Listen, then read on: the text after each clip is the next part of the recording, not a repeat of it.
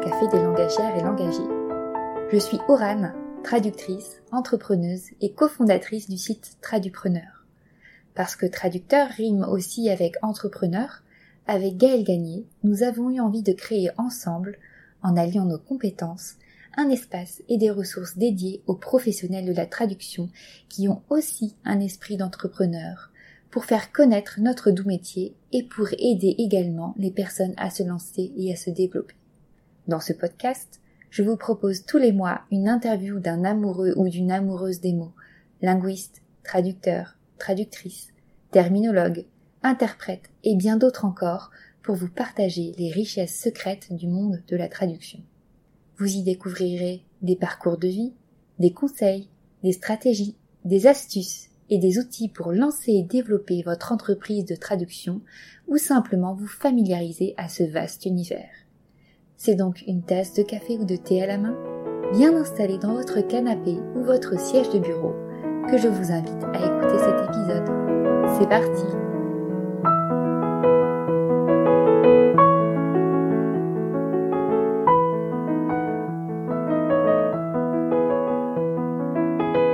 Bonjour à tous et bienvenue sur ce nouvel épisode euh, du podcast de Tradupreneur.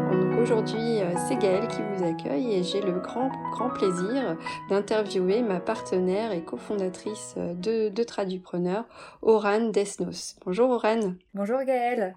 Donc aujourd'hui, on va parler un petit peu de, de ton parcours de traductrice et, et, donc on va passer un petit moment ensemble. Tu vas nous, tu vas tout nous dire hein, de ton expérience et de ce qui t'a amené jusqu'à Tradupreneur. Donc ma première question, elle est toute simple. Euh, pourquoi tu es devenue traductrice? Est-ce que c'était une vocation ou est-ce que c'est quelque chose, une, reconversion professionnelle? Alors, euh, je suis devenue traductrice d'abord pour un intérêt pour l'espagnol. Et pourquoi pour l'espagnol? Tout simplement parce que ma grande sœur euh, vit depuis plus d'une dizaine d'années au Mexique. Et donc quand j'étais au collège, quand j'ai commencé à apprendre l'espagnol, c'était aussi une manière de de par la langue justement aussi pouvoir euh, converser avec ma grande sœur euh, en espagnol. Donc au départ voilà c'était vraiment euh, via l'espagnol. Après en fait après le baccalauréat donc j'ai fait une licence LEA avec spécialisation traduction parce que c'était un domaine que j'avais entendu parler justement, je crois que c'était en, en, terminale, et qui m'intéressait bien. Et en parallèle, en fait, je continue aussi mes études de musique, euh, parce que j'ai étudié pendant de longues années la flûte traversière, notamment au conservatoire euh, de Rennes, en Bretagne. Et mon idée première, en fait, c'était de devenir musicienne. Notamment, mon grand rêve, c'était de devenir musicienne d'orchestre ou euh, concertiste. Et en fait, entre ma licence de LEA et mon master, j'ai vraiment consacré une année à la musique voilà où j'ai passé des concours pour rentrer dans les pôles supérieurs. Pour manque de chance, euh, je suis restée en, en liste d'attente et en fait je m'étais donné un an pour pouvoir y, euh, arriver. Et si jamais j'y arrivais pas pendant cette année-là, euh, de continuer en traduction parce que c'était aussi un domaine qui m'intéressait beaucoup et dans lequel je m'épanouissais. Et je me disais que de toute façon, la musique, je l'avais pour toute ma vie et que je pouvais en faire, que ce soit en amateur, en semi-pro, euh, voilà, que ça m'empêchait pas de faire euh, plein d'autres projets. Donc voilà un peu comment je suis arrivée euh, à devenir traductrice. Et donc tu as fait des études supérieures en traduction. Tu étais à quelle, quelle université? Alors j'étais à l'université de Rennes 2. Et tu as apprécié ces, ces cours-là? Oui, oui, oui. Bah, notamment, c'est marrant parce que je, me, je, crois me rappeler d'un de mes premiers cours de, de traduction. C'était avec Jean-François Cornu qui est un traducteur assez connu dans le monde de l'audiovisuel. Et je pense que le texte m'avait marqué parce que ça parlait justement de pollution lumineuse à New York et du fait que les oiseaux et les pigeons, justement, euh, il y, avait, en avait un certain nombre qui, qui mouraient la nuit à cause de la pollution lumineuse. Donc je pense que c'était voilà mon premier texte à traduire. Ton premier regard euh, sur la traduction. Oh, super. C'est ça. Euh, et puis après, j'ai fait un master, euh, le, donc le master MTC2M, donc euh, métier de la traduction, localisation et de la communication multilingue et multimédia, toujours à l'université de Rennes. Et donc là, j'ai vraiment apprécié ce master parce que c'était, je trouvais qu'il était très complet. On avait aussi bien des cours de traduction technique, juridique, éditoriale, également de la rédaction technique, parce qu'en fait, je crois que c'était en Master 2, on devait euh, choisir entre euh, parcours traduction ou rédaction technique, parce que c'était un master qui préparait aussi bien au métier bah, de la traduction que de la rédaction technique. On avait aussi un certain nombre de cours sur des, hum, la maîtrise de certains outils informatiques, dont Photoshop et InDesign. Euh, on avait pas mal de gestion de projet et aussi des cours d'informatique, notamment avec des, cours sur les macro-commandes et les expressions régulières. Et aussi, euh, grand plus de ce master, tous les semestres à partir, oui, tous les semestres, il y avait une semaine d'organisée de traduction intensive qui s'appelait Tradutech. Et en fait, c'était les Master 2 qui constituaient des agences de traduction donc chaque, euh, pour chaque semestre, il y avait des, un thème, donc ça pouvait très bien être euh, musique de film ou euh, le Far West. Et donc en fait, chaque agence de traduction devait trouver un nom dans le thème avec une identité dans le thème. C'était très marrant à faire. et, et donc voilà, les, les Master 2 devaient se mettre en équipe pour former des agences de traduction. Et après, il y avait toute une procédure de recrutement des Master 1 pour justement former euh, une équipe complète. Donc euh, les Master 2 étaient plutôt chefs de projet et voilà, ils, faisaient tout ce qui, est, qui était à tâches administratives et gestion de projet et les Master 1 plutôt exécutants. Euh, donc les tâches de traduction, de recherche terminologique et de relecture. Et donc, donc voilà, vraiment le, la partie projet traduction, bah, déjà recherche terminologique, traduction et relecture, c'était sur cinq jours. Et puis en amont, sur plusieurs semaines, il y avait justement toute cette préparation. Euh, donc c'était. Ouais, c'est super complet. Hein. Je pense que c'est, je pense que c'est vraiment euh, une de mes expériences euh, à l'université les plus formatrices parce qu'on voyait vraiment tout de, de, A à Z. Ouais, effectivement, c'est hyper concret, très intéressant, et pas dans, dans, tous les masters. Donc, et, euh, et, du coup, est-ce que tu avais déjà à cette époque-là l'idée de te spécialiser? Est-ce que tu envisageais une spécialisation? Alors oui, j'ai toujours eu dans la tête justement de me spécialiser en musique, mais j'avais un petit démon, on va dire, sur mon épaule qui me disait euh, c'est pas possible, euh, personne ne fait ça. Voilà, j'avais essayé de chercher sur internet s'il y avait déjà d'autres traducteurs qui se spécialisaient en musique et j'avais trouvé personne vraiment spécialisé que, que dans ce secteur. Et en fait, ce qui m'a lancé, c'est de voir, euh, je crois que c'était début euh, 2020, une autre traductrice qui d'ailleurs est de Rennes, qui s'appelle Anne-Julie Dupart, et qui justement sur son site euh, se montrait comme spécialiste euh, en musique. Et donc à ce moment-là, je me suis dit ah mais il existe quelqu'un donc c'est que c'est possible. euh, voilà, ça ça ça ça m'a débloqué justement ce cette barrière et c'est comme ça que que, que finalement je me suis lancée vraiment là-dedans ou que j'ai fait que j'ai fait mon site. Et puis sinon, euh, ma spécialisation finalement, elle vient plutôt de mon expérience justement en entreprise. Quand j'ai effectué notamment mon, mon stage de fin d'études dans une agence de traduction, j'étais dans une équipe qui s'appelait la CG Tech pour Consumer Goods and Technical, donc euh, bien de consommation et technique et c'était des contenus technico-marketing. Donc ça pouvait aller des téléviseurs aux vêtements de sport, à la compagnie aérienne, euh, à des composants électroniques. Et donc après, moi j'ai affiné euh, cette spécialisation euh, plutôt dans les contenus justement marketing et commercial. D'accord.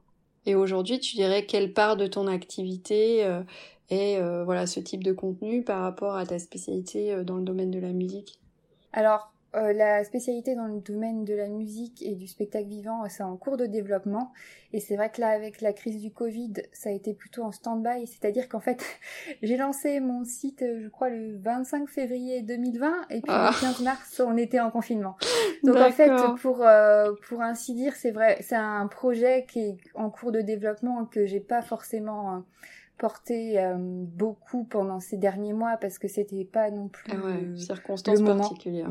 les, bonnes circonstances.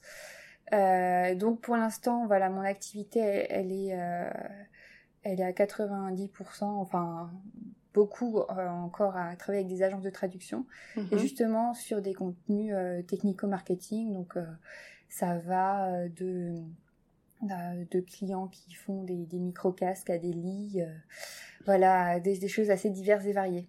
D'accord, super. Et du coup, ce premier client, c'était euh, c'était le, le, client que tu avais eu dans enfin, ton maître de stage en quelque sorte? C'est comme ça que tu as démarré? Oui, bah, en fait, j'ai fait six mois de stage et puis après, j'ai travaillé à, à, pendant à peu près deux ans dans cette agence, une grande agence parisienne. Et donc après, en fait, quand je me suis lancée, j'ai eu la chance euh, de continuer de travailler euh, avec cette agence. Et en fait, dès le départ, euh, ils m'ont donné du travail à plein temps, en fait. Mmh. D'accord. Donc après, c'est moi qui, qui, ai étendu mon portefeuille de clients au fur et à mesure. Mais c'est vrai que j'ai pas eu, j'ai pas eu le, le souci de, de chercher à tout prix un client pour pouvoir vivre au tout Ouais. début. Donc c'était très confortable. Et tu penses quoi? Est-ce que c'est, est-ce que ça serait quelque chose que tu recommanderais à quelqu'un qui se lance de démarcher en priorité les agences pour avoir cette expérience-là, ou euh, ou est-ce que c'est, euh, est-ce que c'est trop difficile? Enfin, qu'est-ce que tu en penses? Que c'est vrai que moi j'ai beaucoup d'étudiants qui me disent, euh, mais en fait les agences elles veulent que des gens qui ont 5 ans d'expérience. Donc est-ce que c'est possible de commencer uniquement avec des agences? Alors après, je je connais pas forcément les, les exigences des agences, mais c'est vrai que souvent elles demandent deux ou trois ans de d'expérience. Donc là, tu parles par exemple d'une personne qui se lance directement euh, sans expérience préalable. Voilà, ou en sortant du, en sortant du master, mais sans ayant, sans avoir fait un stage forcément dans une agence euh, au préalable. Bah, c'est vrai que ça peut être compliqué.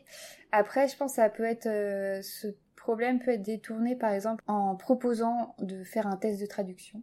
Mmh, tout à fait. Justement, en voyant par une, une sorte de preuve en fait qui voilà peut attester d'un d'un certain niveau mais euh, mais c'est vrai que oui ça je sais que ça peut être difficile et c'est vrai que j'ai pas j'ai pas eu ce problème ouais. parce que justement euh, au sortir des études je me sentais pas la capacité euh, de, de travailler directement en indépendant et aussi par rapport à toutes ces exigences des agences que je savais qu'il fallait au moins 2-3 ans d'expérience Mmh, euh, pour que ce soit plus facile. ouais. Donc c'est vrai que j'avais pris ça en compte en fait euh, euh, dans mon début de carrière finalement. Mmh.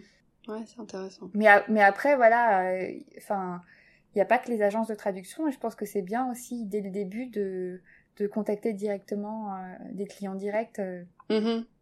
voilà, je pense qu'il faut que c'est important de faire les deux et pas, de pas juste se, se dire qu'il existe que les agences de traduction parce que le, le marché est vaste et voilà, faut pas juste se cantonner à, une seule part du marché. Ouais. Non, c'est vrai, c'est très juste. Surtout que paradoxalement, souvent les clients directs sont plus prêts à donner sa chance à un débutant, mais qui s'intéresse à leur secteur ou qui est spécialisé dans leur secteur, plutôt que plutôt qu'une agence qui a des normes ISO à respecter et qui choisit euh, qui choisit des prestataires euh, peut-être plus expérimentés. Donc non, c'est vrai, c'est très juste. Euh, du coup, dans cette euh, cette expérience euh, de quelques années déjà, euh, quelle a été ta pire galère, le truc qui était formateur mais vraiment pénible Alors, je vais parler de ce qui vient de m'arriver il n'y a pas longtemps, où je m'étais engagée justement pour traduire pour un gros projet en fait de, de plus de 100 000 mots, où en fait sur la partie traduction on était, je pense, 4-5 euh, traducteurs ou traductrices. Et donc en fait il s'agissait de tra la traduction d'une documentation de logiciels. Mhm. Et c'est vrai que j'ai accepté le, le projet à, assez rapidement, peut-être sans... J'aurais dû un peu plus euh, fouiller dans les détails. Alors j'explique un peu. Euh, donc en fait c'était un donc la traduction d'une documentation de logiciel, sauf que euh, le logiciel n'était sans doute pas encore traduit en français et qu'on nous demandait euh, justement de traduire tout ce qui concerne l'interface utilisateur directement en français. Ce qui est, à mon sens, un non-sens parce que si le logiciel n'existe pas en français, euh, l'utilisateur va sûrement utiliser la version en anglais et donc avoir un, un manuel qui est tout en français, il ne va rien comprendre. Mhm, exactement. Et, et, donc ça posait de, de gros soucis d'harmonisation, d'aller-retour, de et aussi de finalement de travail à perte pour une qualité finale où il n'y avait aucune assurance finalement d'une bonne qualité finale par rapport au, process de traduction. Parce que ce qu'il aurait fallu, c'est au tout départ traduire le logiciel mmh en français pour avoir toute l'interface traduite et ensuite traduire la documentation.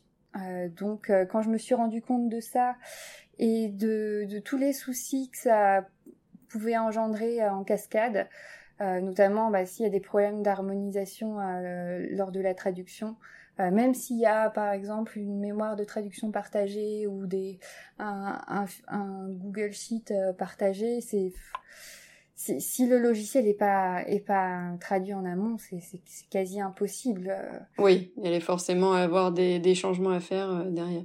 Et du coup, tu as réagi comment? Tu as, as, rappelé le, le, chef de projet? Alors au départ, voilà, je, je l'ai appelé pour euh, pour lui expliquer un peu la situation que je voyais et tous les tous les soucis que je voyais que ça que ça pouvait engendrer. Et puis je l'ai rappelé peu de temps après, une heure et demie ou deux heures plus tard après réflexion, en, aussi en me demandant mais qu'est-ce que ça, qu'est-ce que ça allait faire sur moi, sur mon entreprise justement? Euh, le fait de passer beaucoup de temps, d'avoir beaucoup d'allers-retours, bah forcément c'est c'est traduction, c'est euh, voilà un, travail à, perte. Et aussi euh, professionnellement, j'étais pas du tout sûre de pouvoir euh, livrer la qualité que que moi je trouve indispensable. Ouais. Euh, donc en fait éthiquement aussi ça ça fonctionnait pas. Mmh donc voilà. non, mais c'est vrai que c'est important, ouais, parce que des fois on n'ose pas, euh, on n'ose pas revenir vers le vers le chef de projet, vers l'agence. On a un peu un comportement un peu de subordonné, alors que finalement ça doit rester un partenariat. C'est important quand même qu'il y ait ce dialogue euh, et, euh, et qu'on n'accepte pas des projets qu'on peut pas qu'on peut pas faire correctement, quoi. Bah, c'est ça qu'on on n'a pas les, les, conditions nécessaires pour livrer un travail de qualité. Mmh donc finalement ce que ce que j'en ai appris. Euh, c'est vraiment de, de, rester aligné sur ses valeurs et sur la d'être en accord avec sa manière de travailler. Parce que justement, moi, euh, mon process, ça, aurait été d'abord de traduire le logiciel, puis après la documentation. C'est pas ce qu'a fait, c'est pas ce c'est pas ce qu'a fait l'agence. Donc, euh, mhm. enfin, ça, ça fonctionnait pas pour moi. D'accord. Non, mais c'est très, très pertinent et c'est vrai que c'est vraiment important euh, de garder ce cap-là et enfin surtout de, de se considérer toujours comme des prestataires autonomes, indépendants. Enfin, c'est aussi la valeur ajoutée qu'on apporte, c'est cette connaissance, cette maîtrise euh, de nos compétences. Donc je pense qu'il faut qu'il y ait un dialogue euh, avec le donneur d'ordre sur voilà sur la méthode la méthode employée, etc. On n'est pas de simples exécutants. C'est ça et, en plus, c'était vraiment pour dans un souci de bah, justement de qualité. C'était pas mhm. que je voulais me désengager pour me désengager, mais c'était que là, dans les dans les conditions qu'on me proposait, je je pouvais pas bien travailler et que voilà, j'acceptais pas de, de, mal travailler finalement. Ouais. Bon bah super. Est-ce que euh, maintenant je voulais te parler un petit peu de Tradupreneur et comment tu étais arrivé euh, à ce projet euh, qui nous occupe actuellement eh ben, c'est parce que tu m'as contacté. euh, c'est parce que justement, tu as découvert que j'avais lancé euh, début 2021 justement euh, une communauté sur notamment Instagram et Facebook que j'avais appelé le coin des tradupreneurs. Et donc, tu m'as gentiment contacté fin janvier, début février, je crois, pour pour me proposer justement qu'on mette en commun nos forces et nos compétences pour pour bâtir justement le projet Tradupreneur. Et qu'est-ce qui t'a, qu'est-ce qui t'a donné envie de te lancer euh, Parce que du coup c'est assez éloigné de la traduction finalement. On reste dans le domaine de la traduction puisqu'on est au service des, des traducteurs, mais euh, quelle dimension de ce projet euh, t'a paru intéressante? Bah, déjà, moi, mon idée, c'était vraiment de, de bâtir une communauté, c'est-à-dire que un espace d'échange et d'information entre les traducteurs, justement pour pour plus se sentir seul, enfin pour avoir les, les informations qui nous manquent, parce que justement, enfin, moi je me rappelle très bien quand je me suis lancée, euh, j'étais à la pêche aux informations, et l'un des rares blogs de qualité, c'était le tien, c'était celui de, de Tréma. Donc en fait, quand tu m'as demandé, je, je te connaissais aussi via ce blog, et c'était un peu aussi un honneur pour moi euh, que, que tu me demandes. non, mais c'est vrai. Non, mais c'est vrai, enfin, parce que t'es, bah, t'étais déjà reconnu dans, dans le monde de la traduction et je me suis dit, ah bah, faire un, un projet avec Gaëlle, c'est sûr que, que ce sera bien. Alors, il faut dire qu'on est hyper euh, hyper complémentaires en fait. On a on a des compétences euh, très différentes, mais euh, mais du coup, moi ce que j'apprécie beaucoup beaucoup chez toi, c'est ton sens de l'organisation justement. Alors je sais pas si c'était venu pendant tes études ou si c'est inné, mais mais c'est vrai que tu puis tu connais plein d'outils que moi je maîtrise pas et donc c'est vrai que c'est très enrichissant de travailler avec toi aussi sur, euh, sur cet aspect collaboratif en fait. Ah bah super. Et puis moi j'apprends plein de choses sur les justement les côtés administratifs et tout qui sont pas forcément mon fort. Le truc pas drôle, la compta, la gestion. C'est vrai qu'on se complète bien. Et du coup, tu as des projets, alors avec Tradupreneur ou par ailleurs, hein, tes projets pour l'avenir, qu'est-ce que qu'est-ce que tu envisages euh, dans le futur? Donc déjà pour euh, pour Tradupreneur, donc le, au jour où on enregistre ce podcast, c'est déjà de lancer le podcast. Donc quand vous l'écouterez, il sera déjà lancé, mais ça c'est c'est mon gros projet du moment. Euh, après, à moyen long terme, j'aimerais bien aussi proposer des des formations en ligne, notamment en matière d'organisation, parce que c'est un sujet que j'aime beaucoup. Donc euh, voilà, j'aimerais bien proposer un programme avec un certain nombre d'outils qui permet d'être bien organisé et d'avancer dans ces différents projets. Parce que c'est vrai que quand on a euh, une entreprise, euh, des clients, des formations à suivre, et puis moi en plus j'ai le, côté tradupreneur à gérer, c'est vrai que mettre en place une organisation béton, ça aide pas mal. Et même sinon, ce mm-hmm. serait pas possible du tout en fait. Euh, et sinon, euh, côté euh, donc côté de mon entreprise Tradistica, bah, justement, ce serait de relancer un peu toute ma campagne démarchage et à compter de septembre-octobre. Et aussi, j'aimerais bien un peu refondre l'identité visuelle de, de ma marque en fait, parce que bah, quand quand je l'ai créé il y a, il y a maintenant deux ans, euh, j'avais une certaine idée, et puis ça, ça a évolué, et puis dans, dans le même temps, euh, faire évoluer aussi le site avec cette nouvelle, nouvelle identité, et puis, euh, et puis l'étoffer justement avec de nouveaux contenus. Et puis c'est toujours un milliard de formations aussi à suivre qui m'attendent, donc donc j'ai j'ai pas de quoi j'ai pas de quoi m'ennuyer. ouais, effectivement. Et du coup, bah justement, pour t'aider dans cette gestion euh, un peu chef d'orchestre, euh, est-ce que tu as un outil euh, que tu peux nous recommander, un outil préféré, chouchou? Oui, oui, oui. Alors, cet outil, c'est Notion. Et c'est un outil vraiment magique, en fait, qui paraît très simple et en même temps tentaculaire. C'est-à-dire que au départ, on, on part d'une page blanche. Et en fait, c'est un peu comme un site web euh, ou un traitement de texte de Deep Word. On insère des, blocs, ça peut être des blocs de texte, ça peut être euh, de, la vidéo, ça peut être euh, euh un lien vers un Google Doc. Et donc en fait, on peut créer soit des dashboards, des tableaux de bord, soit des bases de données. Euh, avec un certain nombre de propriétés. Et donc tous ces tableaux de bord et toutes ces bases de données, on peut les relier entre elles ou entre eux. Et ça fait un super outil hyper puissant en fait euh, d'organisation. Mais c'est vrai qu'au départ, il vaut mieux commencer très simplement. Et en fait, au fur et à mesure qu'on prend en main l'outil et qu'on voit qu'on a tel ou tel besoin, euh, le faire évoluer en fait. Mm. Je peux en témoigner parce qu'en fait, euh, Oran m'a euh, initié à, cette, à l'usage de cet outil bah, pour Tradupreneur justement.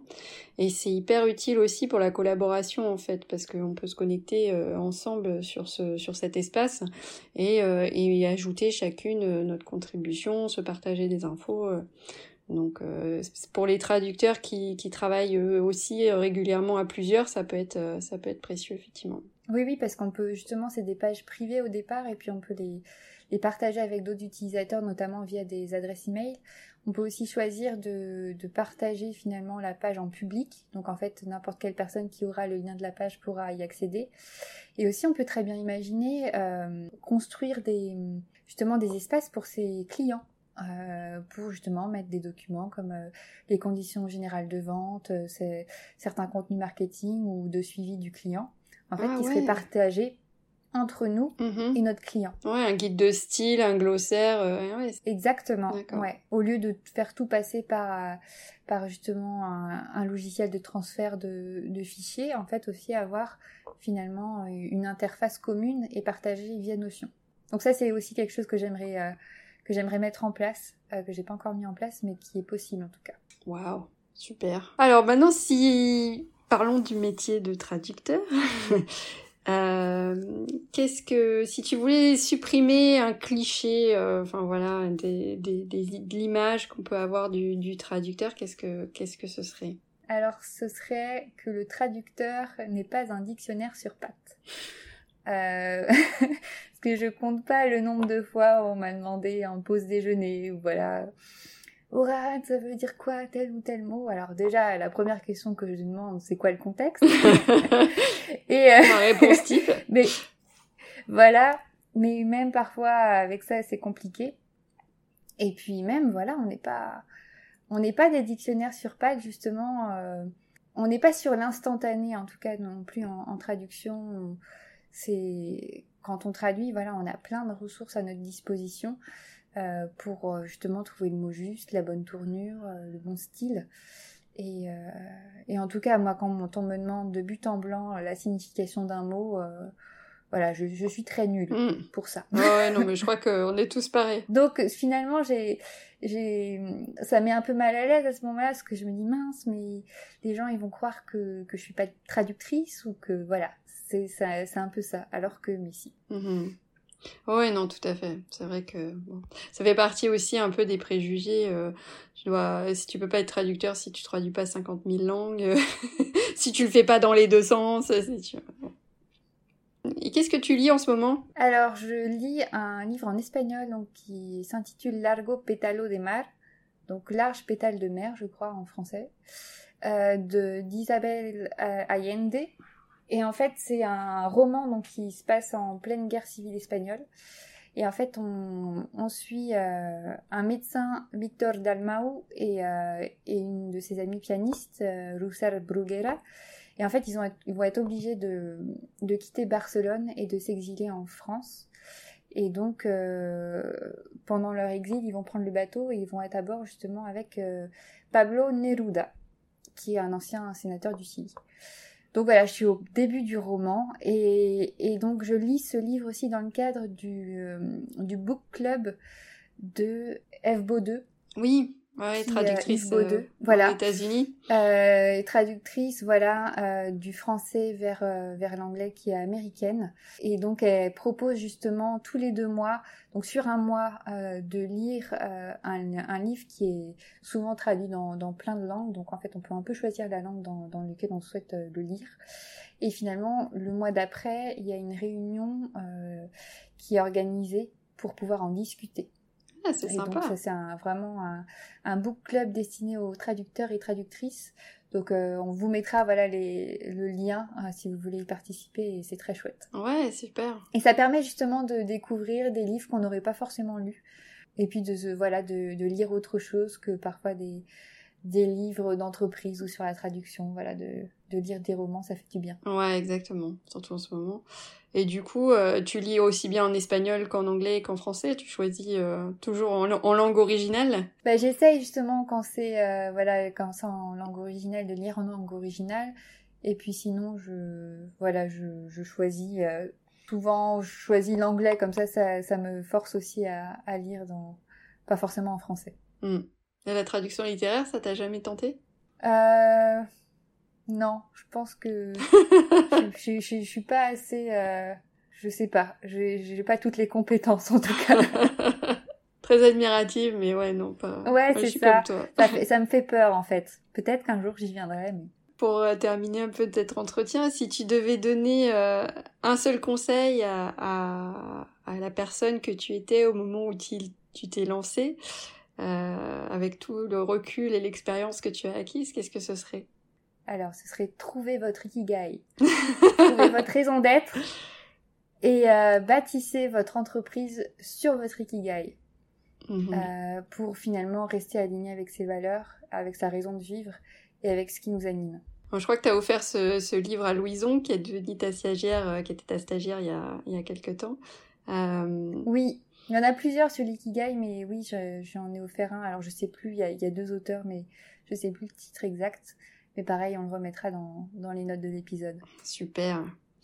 Et euh, si on veut te joindre, comment est-ce qu'on fait? Par quel de tes nombreux réseaux est-ce qu'il faut passer? Alors le plus simple, c'est soit euh, via mon profil LinkedIn, donc en tapant Oran Desnos, on me trouve, ou soit finalement via l'adresse euh, de Tradupreneur, donc info at tradupreneur.fr. Super. Ben, merci beaucoup Oran, c'était très intéressant. Et puis bah, moi je te souhaite plein de succès euh, pour le développement de, la partie musicale de ton activité. J'ai hâte de voir ce que tu vas faire avec ça. Bah, merci beaucoup Gaëlle, c'était un plaisir aussi de partager ce podcast avec toi. À bientôt. À bientôt.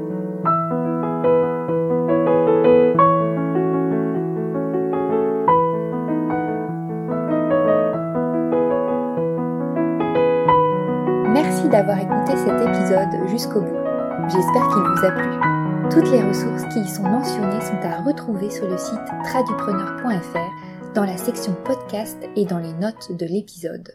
Sur ce site, vous y retrouverez aussi les formations et formules de conseils proposées par Gaël, des liens vers les réseaux sociaux animés par moi-même, ainsi que tous les articles de blog publiés par nos soins. Je vous invite d'ailleurs à vous abonner si ce n'est pas déjà fait à notre newsletter mensuelle pour ne rien manquer des nouveaux contenus publiés sur le site et sur les réseaux. Si le podcast vous plaît, n'hésitez pas à partager cet épisode ou à laisser un avis, un commentaire sur votre plateforme préférée. Vous pouvez aussi soutenir le podcast en vous rendant sur notre page Tipeee. D'avance, un grand grand merci.